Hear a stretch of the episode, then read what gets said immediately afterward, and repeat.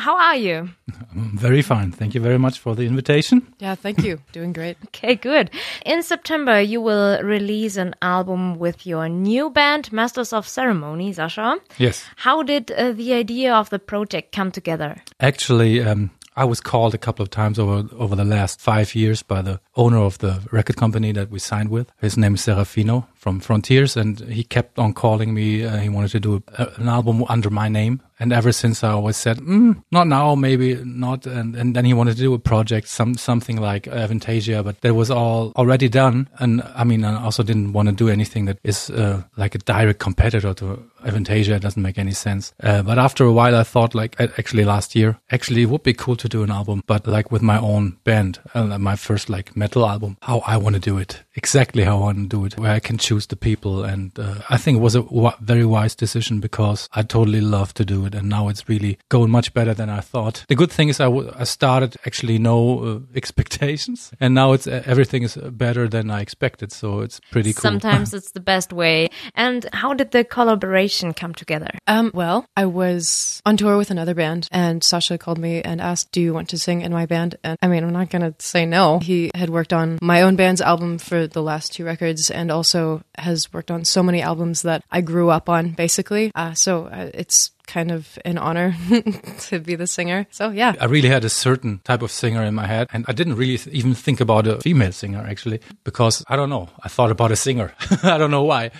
And, and, and then I didn't really find somebody that suits my expectations because there I had expectations. And then I was like super obvious because I, I just worked with her and I thought like, why did, don't I ask Adrienne? Yeah, then I did. And it's perfect. It's really perfect. I'm so happy you think so. when was the first time you met? 2016. Avantasia were playing in New York City at the PlayStation Theater. And um, I went to it and we had already worked together a little bit on. We had worked on the album, yes. Yeah, mm-hmm. on my band's album. Just over the internet, right? Yeah. Okay, so they sent me. I was just basically mixing it. So and then we met there. Yeah. Yeah. We had been speaking, I think, for three years already. Ah, Yeah. okay.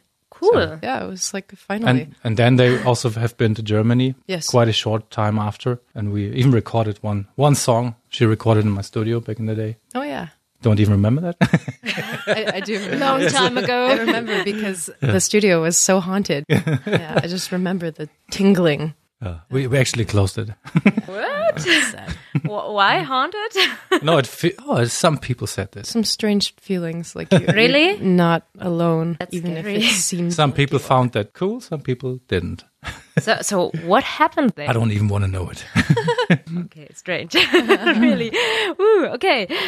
Sascha, for fans of The Wire Pusher that you started in 2011, are you still doing something together? Unfortunately, we kind of never really continued working on that. It all started out with like a tragedy. And uh, in the end, we made uh, two shows in, in England with the original bass player before we had uh, the album out. And then uh, uh, he passed away uh, very young. And then uh, we, uh, we had a new bass player and we just made one show. And somehow, I don't know, everything was uh, like uh, we say in German, we say the air was out of the balloon. Okay, I somehow understand. I, I don't know uh, why. Also, the response wasn't. I didn't have a big response to that thing, so we didn't have uh, big possibilities to play live.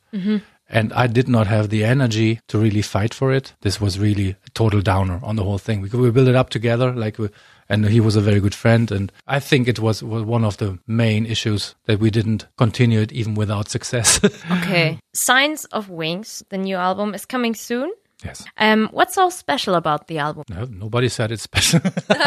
So for, for you, what's no, what's special no, no, for you? It is actually, I think I tried to achieve in the first place was to do something that is very honest, pure, and uh, simple is maybe the wrong word, but uh, right in your face, like screaming at you with a, a message. You know, not too much of, not, not too embellished, like raw. Yeah. The way I see. And nowadays it's maybe a little bit too over polished. And I, I did stuff like this myself, of course, but I do it in the way it fits the band or suits the band. Actually, a lot of people approach me saying it's so cool because it's so raw. And that's what I wanted to achieve. I had to kind of go back to an old technique of singing that was less trained, I guess, and more, um, maybe the word is visceral. It's very highly emotional singing, I guess. Yeah. It's more emotional. Than Yeah. Okay. Less. Was it hard to for you to go back to these Yeah. singing? Yeah, yeah. It was I mean, I had to unlearn, you know, six years of opera training and stuff like this. Um, this sounds like we're very bad. no, no, no, no. But it's it's very cool because I mean, at the same time, I have certain things like breath support that I learned that that I kept that for this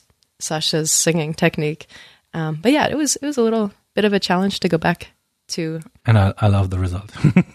to uh, melodic yelling, I guess. Do you work out songs all together in the band, or Sascha, do you write all the songs yourself? In the future, we will work more together. But for this this time, album? Mhm. uh, most of the songs were, were done by me. Uh, but uh, on four songs, we already had uh, uh, co-wrote with Adrienne. Uh, that's because uh, it's a little bit also because I wanted to set a direction because it doesn't make any sense for me to start a band and then you try to develop something. You know, I had really something in my mind and then find the people that like this too, and then it's so much easier. And that's what I tried to do. And also the time wasn't there. So actually I just started two weeks with writing process two weeks before she came to my place to, for the singing session. And so on the rest I was basically uh, writing when she was there and we did the stuff together that we did together, which was very cool actually. And uh, while writing songs, do you need maybe a special environment or or special food? I don't know. So do No. you have some Pressure. Tricks? I need special Pressure, pressure.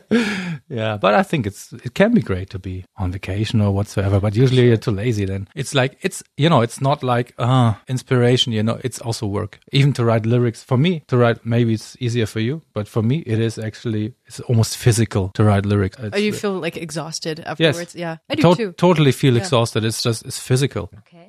I like to be rested and relaxed because otherwise I just write some kind of BS. But if I'm rested and relaxed and if I have either, you know, like a, a warm drink or something, maybe some incense, then it awakens some actual kind of okay ideas.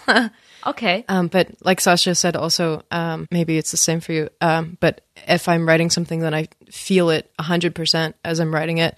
So sometimes to write about something super painful at the end of the day, then I'm just completely spent emotionally. And then I have to just lay in bed and do nothing.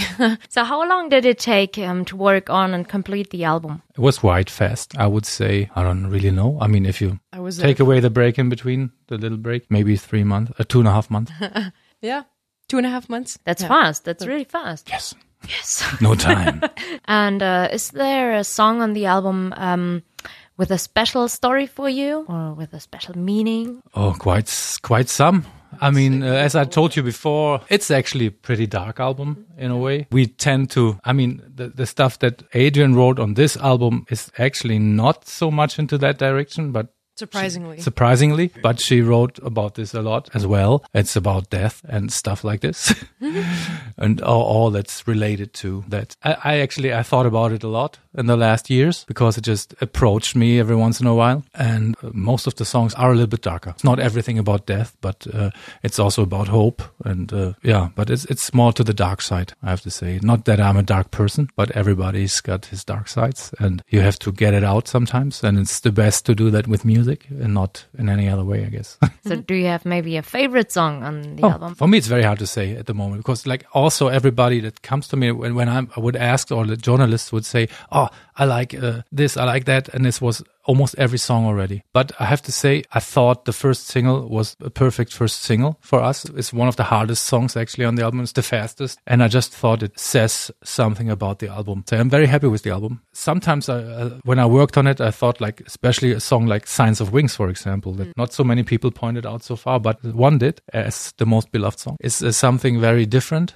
It's a little bit like a classical influence, but he said, it sounds like a jazz tune to me. And I said, like, Okay. actually, if I'm thinking about it, uh, these are like jazzy chords. That's Yeah, true. totally. Yeah.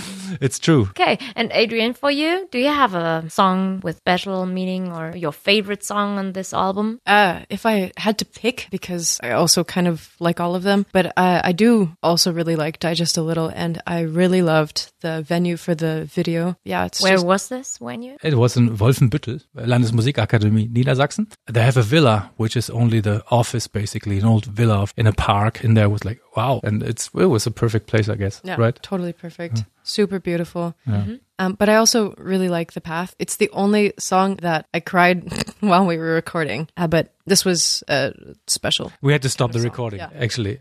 So in the middle of the recording, we had to stop because she started crying. oh, so and but it, it was so. Next day we we, we continued. It was the next, next day, right? Yeah. Oh. Next day or, or a couple of hours later. Hours, yeah. And uh, so, but I still had this take, and I chose everything until the words were not audible anymore from this take because it was so emotional. And you can you can even hear a little bit of crying in the bridge still. These are true feelings. I mean, that's that's amazing. I hope that other people think that too.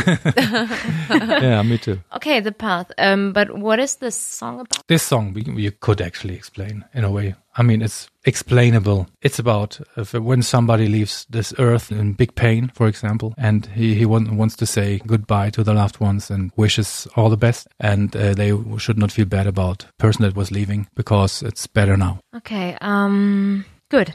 Whew. Cheery stuff. yeah. yeah, that's true. So, um, are you going on tour soon with Masters of Ceremony? Uh, absolutely. We want to, yeah, we want to run this as a band and like, uh, yeah, try to get festivals next year. And for sure, one support tour of another band that we're working on now already for this year. We really hope this is going to work out. It's not the full tour, but maybe 10 shows that we can do this year. It would be a good start. Hope to see you in Munich. Yeah. Us too. Um, yes, it would be great. Um, and uh, what does the future look like for Masters of Ceremony? Glorious. Glorious. I mean, do you have more plans or? Of course, like like we just talked about, we want to do some touring and this and that. And we're already planning to do the next album in a mm, more band way, as we also said before, because we didn't really finish that topic in a way. And so we, we want to do the next album. If the record company wants us to do another album, we hope so. yeah, yeah. Hoping for the best. Yes. I We wish you all the best. Thank you very much. Thank you very much. Okay. So thank you very much for your time. Thank you that you were here. Thank you very much for your invitation again. Thank you. Thanks. Goodbye. Rockantenne. Ich hoffe, euch hat diese Folge gefallen. Wenn ihr mehr von den Bands von daheim hören wollt, dann abonniert einfach unseren Podcast. Wir freuen uns natürlich auch über eure Meinungen. Schreibt uns einfach, was euch gefallen hat, was euch nicht gefallen hat und lasst uns einfach eine Bewertung da. Das komplette Rockantenne Podcast Universum findet ihr auf rockantenne.de slash podcasts. Wir sagen Dankeschön und hören uns das nächste Mal wieder bei einer neuen Folge der Rockantenne Heimatklänge Podcasts.